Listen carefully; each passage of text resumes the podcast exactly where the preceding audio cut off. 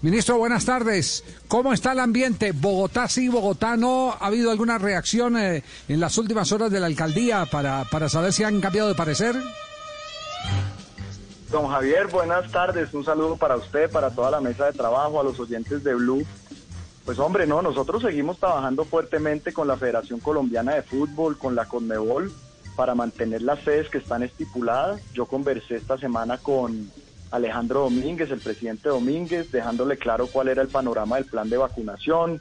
Eh, el gobierno nacional, usted sabe que en eso ha sido muy estricto, hemos ido cumpliendo paso a paso la preparación para esta fase y la idea es ir evaluando con la comisión de expertos mes a mes cuál puede ser el porcentaje de aforo en los estadios. Así que nosotros seguimos encaminados, seguimos creyendo que Bogotá va a tener aforo en el estadio.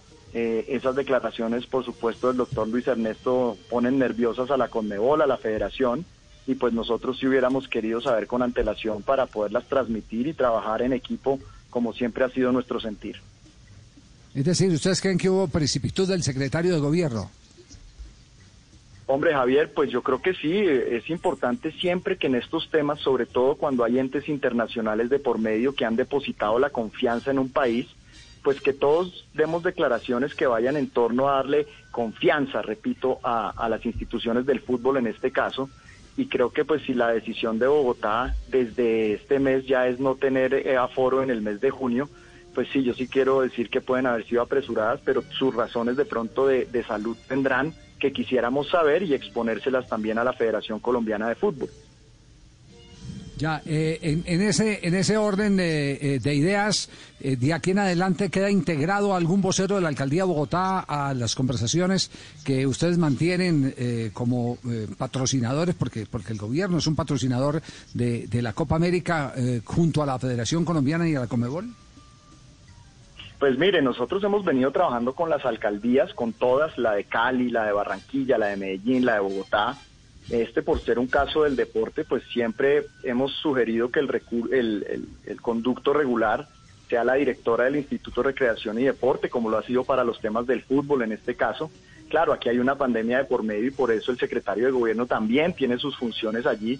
Pero sí vuelvo y hago un llamado. Es importante que siempre que generemos este tipo de espacios de comunicaciones, lo hagamos en equipo porque al final es el país el que está seleccionado como sede de la Copa América, no es una sola ciudad no queremos generar ese tipo de nerviosismo en, la Confederación Suramericana, sino que trabajemos, repito, y no me canso de decirlo, en equipo todos para sacar adelante una Copa América que si bien es cierto va a ser sui generis, pues le va a traer muchas alegrías a Colombia.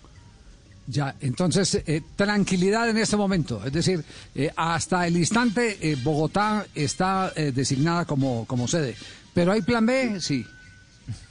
Sí, señor, yo creo que Bogotá en este momento sigue, creo no, Bogotá sigue en este momento.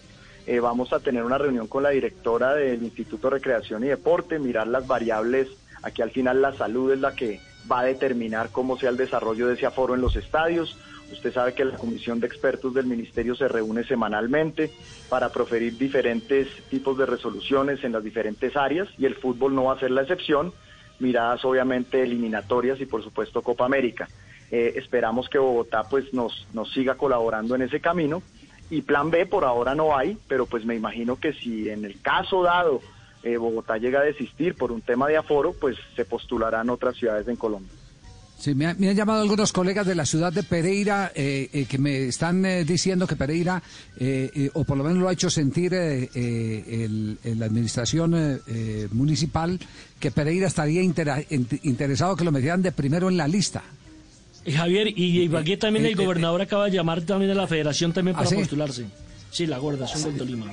¿Sabía algo? Eh, no, no, yo la verdad no sé, esas comunicaciones las envían directamente a Federación, que es el que tiene comunicación directa con, con Mebol, y sobre esa base pues se, se escoge otra sede. Pero en este momento yo creo que no, no hay que especular, hay que mantener a Bogotá, que es nuestra capital, como, como esa sede que queremos y queremos ver buen fútbol acá y veremos qué pasa en los siguientes días. Espero que, tengamos una reunión con las autoridades locales y poder pues dejar un panorama más claro. Doctor Lucena, una, pregunta también que tiene que ver con aficionados. Hoy el alcalde de Barranquilla, el doctor eh, Pumarejo, afirmó que el público podría hacerse presente en los estadios, que están trabajando fuertemente para que lleguen los aficionados eh, al juego de eliminatoria frente a Brasil. ¿Ustedes han tenido alguna comunicación con él al respecto? Con el alcalde Pumarejo hablamos constantemente. Usted sabe que Barranquilla es una ciudad que en el deporte pues ha tenido grandes logros y grandes eventos.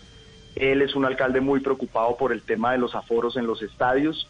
Hemos venido trabajando con unos protocolos, con unos pilotos que se puedan tener en cada ciudad no solo para la liga profesional, sino también para eliminatorias y obviamente Copa América.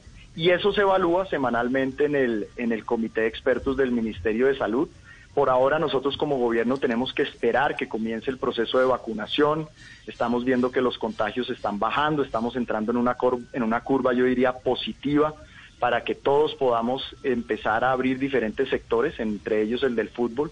Entonces yo creo que hacia marzo va a ser un, un buen termómetro para saber si podemos tener o no aficionados en los próximos partidos de la Selección Colombia. Sí, desde Asunción del Paraguay, Marina Granciera, que estuvo hoy en el sorteo de Copa Libertadores, tiene pregunta para el ministro del Deporte, el doctor Ernesto Lucena. Mari. Eh, ministro, buenas tardes. Le quería preguntar, es que aquí, pues el run run es que se habla de un aforo de 30 a 50%. De hecho, la, lo que se dice es que Argentina, el gobierno argentino ya dijo que eh, estaría dispuesto a aceptar el 50% de personas en los estadios de la Copa América. ¿Ese de verdad es el número que también trabaja el gobierno nacional? Marina, gracias por la pregunta. Yo en la conversación que tuve con el presidente Domínguez me comentó la situación de Argentina, que estaban pensando incluso en llegar hasta un 50% de aforo. La pandemia se ha comportado de manera diferente en todos los países y seguirá haciéndolo en estos meses. Nosotros en este momento no podríamos decir un porcentaje, eso depende, además no compete al Ministerio del Deporte, pero lo que sí le puedo decir es que vamos por buen camino. Yo he hablado con, con las personas que les corresponde la materia deportiva en cuanto a foros y me han dicho que uno, eh, uno apenas empecemos el plan de vacunación vamos a tener un panorama más claro. Así que por eso repito, el mes de marzo, el mes de abril van a ser decisivos para saber esos porcentajes de aforo. Ya, y una última pregunta la tiene en este momento Sebastián. ¿Cuál, cuál es eh, el interrogante para el ministro del Deporte, quien gentilmente nos ha regalado estos primeros minutos del programa? Sí, señor. Eh, don Javi, ministro, el fútbol femenino, después del anuncio de que va a tener seis semanas la Liga del año 2021, ¿cómo recibe usted esta noticia y qué aporte puede hacer el Ministerio a ver si se puede ampliar, se puede hacer otra liga después de Copa Libertadores? Sebastián, pues mire, nosotros como gobierno nacional el año pasado invertimos 1.400 millones para la Liga Profesional Femenina. En el mes de diciembre hicimos un octogonal en la ciudad de Ibagué semiprofesional para poder vincular esos nuevos talentos del fútbol femenino. Este año la cifra está por la misma suma, van a ser 1.400 millones que aporta el ministerio y también tenemos la idea de hacer un octogonal semiprofesional en los próximos días en Barranquilla. ¿Qué sucede allí? Pues que obviamente los clubes pues están financieramente en una situación débil y por supuesto generar la plataforma del fútbol femenino a ellos les impacta fuertemente. Entonces tenemos primero esa dificultad.